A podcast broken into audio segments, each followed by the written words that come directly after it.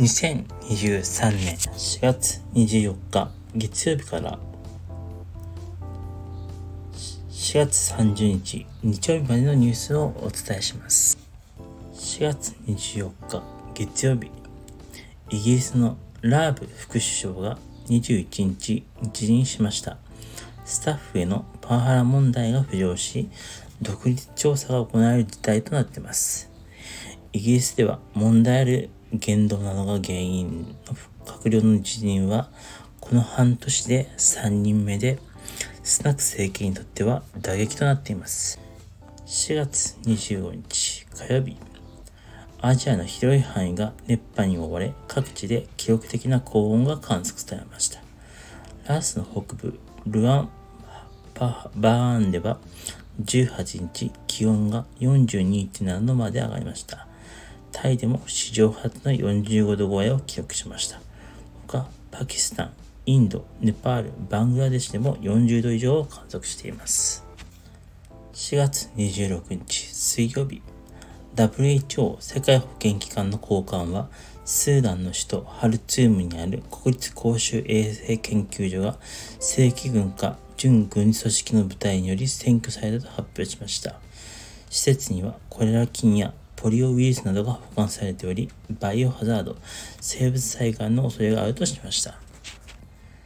4月27日木曜日、アメリカ司法省は25日、イギリスに拠点を置く大手タバコ会社、ブリティッシュアメリカンタバコがアメリカによる北朝鮮の制裁に違反し、北朝鮮にタバコを販売していたとして罰金6億2900万ドル、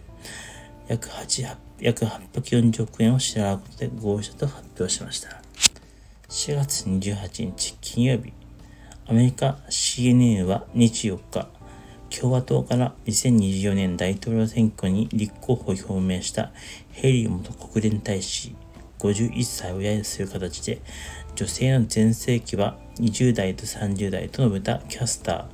ドン・レモンを氏を解雇しました。新潮期間を経て番組に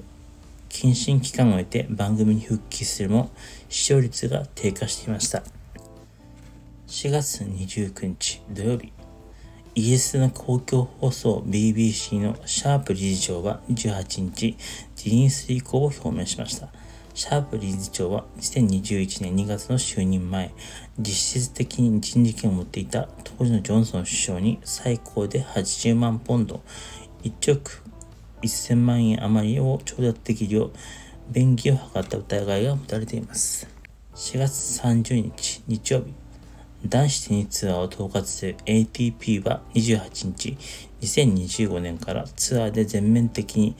エレクトロニックラインジャッジと呼ばれる電子判定技術が全面的を全面的に導入するとしています。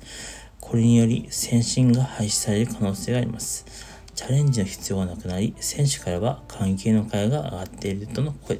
とです。以上、今週1週間のニュースをお伝えしました。